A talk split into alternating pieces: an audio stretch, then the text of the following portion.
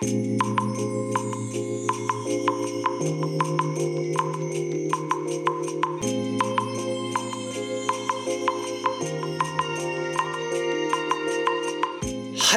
おはようございます。本日はですね1月の13日金曜日でございます。車の中の気温は3.6度ですね。天気は快晴でございます。それではね本日も行ってまいりたいと思います。えっ、ー、と昨日の夜っていうかもう昨日からずっとだったんですけどね。あのもうね頭痛がねずっと続いてまして。でね、えー、朝方3時過ぎ、4時ちょっと前、3時半ぐらいですかね、えー、に目が覚めてしまいましたね、頭痛で。で、どうにもならなくてね、で、1時間ぐらいね、あの、起きてね、パソコン見てたんですけど、パソコン見てたら余計ね、頭痛がひどくなってですね、これはまずいな、ということでね、昨日の夜もね、湯船にね、長時間使ってたんですけども、またね、えー、お風呂、お湯を入れてですね、えー、それで2時間ぐらい、えー、5時ぐらいからね、7時ぐらいまで、あの、お湯にね、お風呂に入ってお湯に浸かってました。で、その時にね、まあ、あの、もう首までね、あの、お湯に浸かっていたわけなんですけども、えっ、ー、と、浴槽の縁にですね、あの、首、後頭部ですね。首をね、押し当ててですね、おお、なんだ。それで、えー、っと、まあ、単純にですね、えー、自らその首をマッサージするような感じですね。で、やっていたわけなんですけども、普通にね、やっただけだとね、もうね、大抵ね、このマイトレックスでね、首のコリは取れていたはずなんですけども、ちょっとね、首をね、左右にね、この傾けた状態で、このお風呂の縁にね、当てるとね、まだまだ凝っているところがね、あってですね、しかもかなりがっつり凝ってまして、で、そこをね、もうひ、なんて言うんでしょう、もうしつこくね、重点的にね、押し当ててね、まあ、自らマッサージをしたような、まあ、そんな感じでやってましたらね、まあ、徐々に頭痛も和らいできて、まあ、お風呂効果っていうのもあるんでしょうけどね。えー、そんなわけでね、まあ、朝方と比べると今はだいぶ楽になったかなという、まあ、そんな状態ですね。ねいやー、本当にね、この頭痛には困ったものですよ。なんでここへ来てこんなに急激にね、この首に来てるのかがね、ちょっとよくわかんないんですけどね。えー、で、まあ昨日もね、結構事務作業をね、ほとんどやってましてね、まあ夕方からね、お客お客さんとこ行ってね、まあいろんな打ち合わせしてたんですけども、ねいや、この状態じゃやばいなと。で、特に昨日はね、マイトレックスを会社に持ってくのをね、すっかり忘れてまして、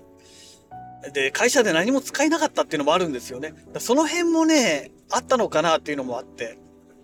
あとはその、マイトレックスそのものをまだね、完全にね、使いこなせてないなっていうのがね、まあ、今回のでよくよくわかりましたね。まだまだがっつりね、凝ってるところがあったわけで、で、マイトレックスではそれをね、発見できなかったわけじゃないですか。ね。だから、まだまだちょっと私のレベルが低いのかなっていうのをね、ちょっと痛感いたしましたね。はい。えー、それでね、えっ、ー、と、昨日の夜ですかね、収録したラジログでお話ししているかもしれないんですけども、えっ、ー、と、サウンドハウスから、あの、あ、あの、防音室の話ですね。えっ、と、サウンドハウスからね、簡易防音室っていうのが、えクラシックプロというね、サウンドハウスオリジナルブランド、プライベートブランドですかね、えー、がありまして、そこからね、まあ、販売されてるというね、えー、情報を昨日ゲットしたんですけども、でね、えっ、と、まあ、なんかレビューないのかなと思ってね、いろいろね、あの、検索朝ね、してましたら、面白いものを見つけまして、えっ、ー、と、どこだっけな。島村楽器。島村楽器の通販サイトで、そのサウンドハウスで取り扱っている簡易防音室。えー、これにね、デザインがね、そっくりなやつがあったんですよ。本当にデザインそっくりなんですね。えー、ただね、まあ、サイズがね、微妙に違ったんですよ。微妙に違うんですけども、デザインはね、まんま一緒で、ええー、と思ってこれもしかして作ってるところ一緒なんじゃないのっていうね。まあ、中国かねどっかでまあおそらく中国だと思うんですけど中国のどっかの工場が作っていてそれをねあの販売してる会社がどっかねエージェントがなんかいてですねでいろんなそういうねあの楽器店とかにね持ち込みでね話をしてるんじゃないのかなと。でどうも受注生産みたいでえっ、ー、とサウンドハウスの方はね普通にねただお取り寄せって書いてあるだけなんですね。で島村楽器の方は納期が約1ヶ月で、え注文したらもうキャンセル不可みたいな感じになってるんですね。だ多分そのね受注生産ということなんだと思うんですよ。ねえ。どうかなと思って。で、サウンドハウスの方はね、特に動画とか一切なくてですね、どの程度のものかっていうのは全くわからないんですけども、島村楽器の方はね、ちゃんとね、え、その検証用動画みたいのがあるんですね。うん。でね、えっ、ー、とまあその関係があってですね、なんとなくなんですけども、分かったんですが、うん。まあちょっと微妙でしたね。特にね、天井がね、微妙で、なんかね、回転式で換気口が開くっていう形で説明が書いてあったんですけども、その動画を見ると、その天井がね、あの、なて言えばいいんでしょう。丸いね、円盤がね、この天井のさらに上、要は外部についてまして、で、穴がね、もう何箇所かね、大きい穴というかね、開口部が開いてるんですね。で、それを回転することによって、えー、その天井の上についてる丸い円盤にも穴が開いてて、えー、その天井の穴と開口部と回転部分の開口部が、えー、重なって、まあ、開口部が開くという状態なのでおそらくね天井の方からの音漏れって結構すごいんじゃないのかなっていう感じがしたんですよ。なんかもうちょっとやり方なかったのかなっていうね本当に簡易防音室だなっていうねちょっとそんな状態だったんですよね。まあ、だから、なんだろう。ね、金額的にはね、えっ、ー、と、クラシックプロの方が安いんですよ。まあ大きさもね、クラシックプロの最小の構成のやつの方が、え小さいので、えー、まあ当然ね、小さいからその分安いっていうのはわかるんですけど、えっ、ー、と、2万円ぐらい ?2 万円ぐらい。あ、でも、あれか。えっ、ー、と、島村楽器の方でも一番小さいやつだと、それでもまあ、サウンドハウスのクラシックプロよりも若干大きいんですが、えそれで1万円ぐらいの差しかないんですね。で、サウンドハウスの場合ですと、ね、2000円以上送料無料ってなってるんですよ。ですので、その辺がどうなのかなと思ってね。で、今日ね、実はサウンドハウスのその通販サイトでね、あの、質問メールをね、送ってみたんですね。まずその防音効果っていうのはどの程度のものなのか、えー、もし検証動画とかあったらそれ作っ、まあ、助かりますみたいなね、話と、えー、それから、あの、送料ですね。2000円以上は通常ね、送料無料ってなってますけど、これも送料無料なんですかっていう話と、えー、注文してから納期までどのぐらいかかりますかっていうね。えー、この3点をね、あの、質問メールでね、送ったんですけども、まあ、果たして、えどういう回答が来るのかね。そこがね、楽しみなんですけども、さすがにあれだけの大きさのものをね、2000円以上だから送料無料になってくれるのか。もし送料無料になったら、あのやっぱり暖房値高いよねっていう話にもなってくると思うんですよ。ねうん、だって暖房値はね、1万3000いくらだか取られますからね。その辺がね、まああのー、サウンドハウスの場合千葉からですから、またね、えー、距離がね、だいぶ違いますので、ね、送料がその分かからないっていうのはあるんでしょうけども、それにしたって、ね、無料はすごいですよね。もし無料だったらね。で、ダンボッチの一番、あ、そっか、えっ、ー、と、サウンドハウスの場合高さ1.8メートルありますから、だからダンボッチ通ると同じ状態っていうことになりますから、ねだからまあそれにしたって1万4000ぐらいかな1万4000何百円だかなかった確かそのぐらいの送料だったと思うんですけども要はそれが無料になってるってことを考えるといやこれダンボッチよりもクラシックプロの方が安いよねっていう話になってくると思うんですよ。まあ安いというか同等か。同等クラスになるよねっていうね、まあそんな話になってくるかなと思うんですよね。えっ、ー、と、ダンボッチトールいくらだったっけな？確かね、1万、あ、違う、11万いくらとか、12万いってたかな？11万円台であれば、えそれに送料が例えば1万4000円入ったとして、まあ大体クラシックプロと同じぐらいの金額なんですよ。もしダンボッチトールが12万いくらだったらもうダンボッチトールの方が高いということになりますから、まあちょっとその辺がね、どうなってるのか気になるとこなんですけどね、さすがにね、ダンボッチトールの金額までね、頭の中にデータ入ってなくてですね、すいません、なんか曖昧な話になっちゃいましたけども。えー、まあね、今日はね、今朝ね、ちょっとそういうものをね、ネットで見つけてきてしまったので、まあ興味深いなと、えー、サウンドハウスさんのね、回答をね、ちょっと今すごい楽しみにしてると、まあそんな状態でございます。はい、皆さんこんにちは、こんばんは。お疲れ様でございます。えー、ようやくね、お仕事の方が終わりまして、えー、これからね、えー、帰るところでございます。え久しぶりにね、朝とこの夜のラジログの、えー、合併版というか、えー、両方ね、いっぺんに編集した、えー、内容に多分なるかと思います。いや、それにしてもね、今日はね、ほんと疲れました。なんか知らないけどね、やたらとお客さん来るんですよ。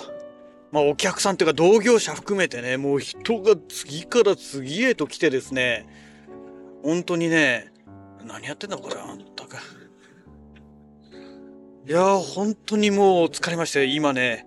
目の前を、私の前を走ってた車がね、なんかノロノロノロノロ止まるんだか止まんないんだかわかんない状態で走ってて、道のほぼど真ん中ぐらいのところで急に止まって、どうすんだろうこいつと思ったらいきなりハザードつけ始めてっていうね。まあそれでなんだこいつはって今言ったわけですけど。ああいうバカがいるからね、事故が起こるんですよね。もう免許召し上げちゃうよ、ああいうバカからはって言いたくなっちゃうんですけども。はい、えー、えー、それで、まあさっきの続きですけど、まあとにかく今日は疲れたということでね。いやーでまだね、なんかまだこの首の状態が回復してないわけですよ。まあ朝ね、お話しした内容の通りでですね。でね、まあ特に今日はそういうことでね、もう全然眠れてないので、いやもう今日はね、まだ帰宅したらね、まあ、とりあえず速攻飯食ってすぐ風呂に入って、ね。で、もう早く寝たいなっていうのがね、まあ、心境です。本当に。えー、それでね、まあそんなもう愚痴話は、とりあえずこの辺りでね、終わりにしまして。えっ、ー、と、今日ね、あの、まあ続編、朝のね、続きということでね、ちょっとお話しさせていただきたいんですけども、まあね、もうこのヘロヘロになりながらね、夕方ね、夕方って言ってもまだついさっきのことなんですけども、もう疲れたって言ってね、えー、やる気がもうゼロどころかマイナス状態になってたところへね、あの、まあネットでいろいろね、ちょっと見てたんですね。で、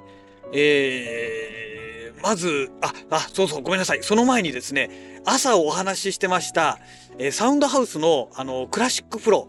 えこれのね、防音室、簡易防音室のお話なんですけども、早速ね、あの、メールが来まして、でね、これがね、すごかったです。まず、その送料の話ですね。えー、2000円未満はね、えー、送料が別途かかるんですけど、それ以外は2000、要は2000円以上の商品に関しては、送料無料っていう風にサウンドハウスではなってるんですけども、この簡易防音室についても、あの、同じように、送料無料らしいんですよ。へえと思ってね、あ、これはすごいなって思いましたね。うん。で、あとね、まあ、朝収録したお話の中で、えっ、ー、と、このダンボッチトールがいくらなんだって話なんですけど、これがね、調べたらね、10万7千だか8千だかなんかそのぐらいだったんですよ。で、まあ送料入れてね、まあ1万、仮に1万5000かかったとしても、うん。まあでもほぼほぼ一緒か。それでちょうどダンボッチトールと同じぐらいですかね。送料入れたらね。うん。って考えると、まあサウンドハウスのクラシックプロの方が、発想とか考えたらそっちの方がいいのかなと思いつつ、ただまだね、性能がよくわからないっていうね。で、一応そのね、メールの返答できたその性能なんですけども、音がこもるっていうね、言葉がね、出てたんですよ。で、ああ、多分これは単純にね、吸音材が入ってないから、あの、音がね、中でな、乱反射しちゃってるんじゃないのかなと思うんですけどね。うん、だその辺はね、吸音材入れることによって解消できると思うんですけども、あとどのぐらいね、音がね、あの、遮あの遮音できるかという部分なんですよ。そこがね、全くわからない。で、そのメールをね、くれた担当の方もね、実物まだ触ってないからわかんないって言うんですね。で、実は今サウンドハウスの方で、えー、その商品の在庫を一生懸命作ってるところらしいんですよ。まあおそらく中国で作ってるんじゃないかと思うんですけども。で、納期がね、1ヶ月から2ヶ月ぐらいかかるって言うんですね。だから、まあ、ちょっとこれはね、難しいかなっていう、そんな先になっちゃうとね、もう春になっちゃいますからね、2ヶ月とかだったらね。だって3月中旬でしょもうね、寒さが抜けてきてね、暖かくなってくる時期ですから、いや、ちょっとそれはないでしょうっていうね、まあ感じがするんですけども、まあ、ただね、あとは、ね、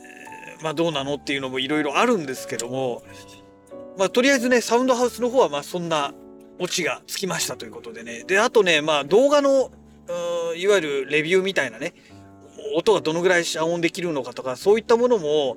ぜひもし、あの、可能であれば作ってほしいという話をね、メールで送ったらね、まあ、検討しますと。